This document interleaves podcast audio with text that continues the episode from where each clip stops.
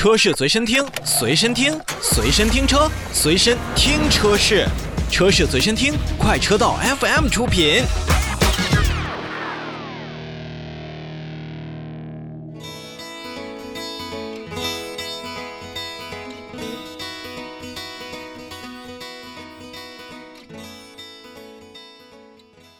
好，让我们首先看国际层面的一些召回，因为后桥可能会存在错位的情况，增加了碰撞的风险，所以保时捷和奥迪在北美地区召回了三万两千余台车型。那么日前呢，大众集团呢正在召回美国部分的2019年度款式到2021年度款式，以及2020年度款式和2021年度款式的像 A4 Allroad 三厢的 A4、A5 的敞篷版、A5 的轿跑版、A6 Allroad 以及 A6、A7、A8、Q5、S4、S5 等等车型，还有刚才所提到的保时捷也会去召回北美市场当中的。卡宴车型，那么其中呢，奥迪所涉及召回的呢，一共是三万一千零五十八台汽车，那保时捷呢，则涉及召回一千两百四十一辆车型。那这些车型呢，都是呃有相同的问题，就是可能没有进行后桥的校准的检查。当然，这一个后桥校准呢，是要发生在上次召回的一个维修过后，可能呢就会出现后桥错位的情况。而后桥错位呢，也会导致轮胎过早的磨损，或者是不均匀的磨损，增加了碰撞的风险。那经销商呢，将检查后轴，必要时呢进行调整，并免费更换过早或者说是磨损不均的这样的轮胎。说白了，就是上回召回呢之后呢。并没有将后桥完整的修复到位，那么这一次呢，也是应了咱们原来听相声那句话，要不您做手术给我装个拉锁呗。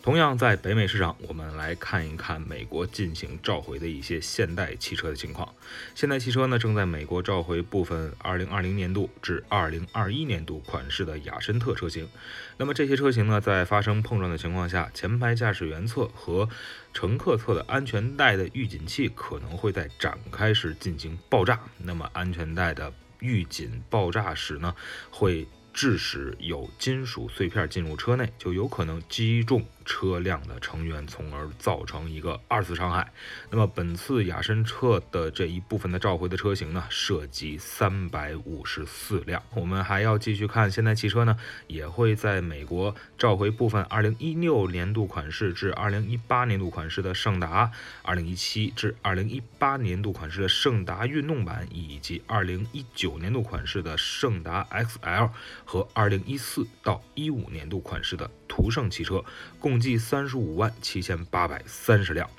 那么本次召回范围内的三十近三十六万辆车型呢，它的 ABS 的电子模块可能会发生故障，那么导致电器短路。从而导致发动机舱有可能起火，也就是说，在停车或者驾驶的时候，发动机舱着火，那一定会增加人员伤亡的一个风险。那么咱们的消费者呢，呃，也是建议啊，被建议，呃，要把车停在建筑物的外侧以及远离建筑物，直到召回工作的完成。那么，在北美的经销商也将为这将近有三十六万台的现代车型去免费更换 ABS 的保险丝，必要时呢，则对整个 ABS 的模块进行检查或者更换。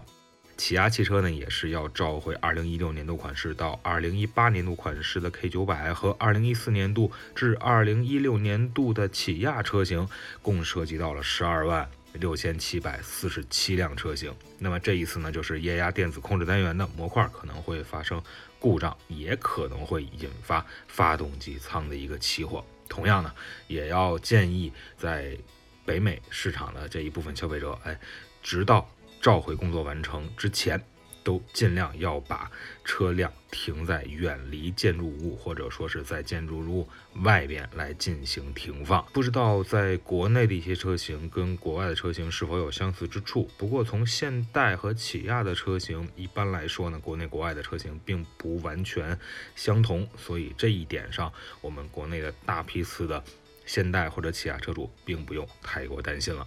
召回呢，最后来看一看特斯拉。特斯拉在美国呢要召回2020年度款式至2022年度款式的 Model S、Model X、Model Y 以及2017至2022年度款式的 Model 3车型。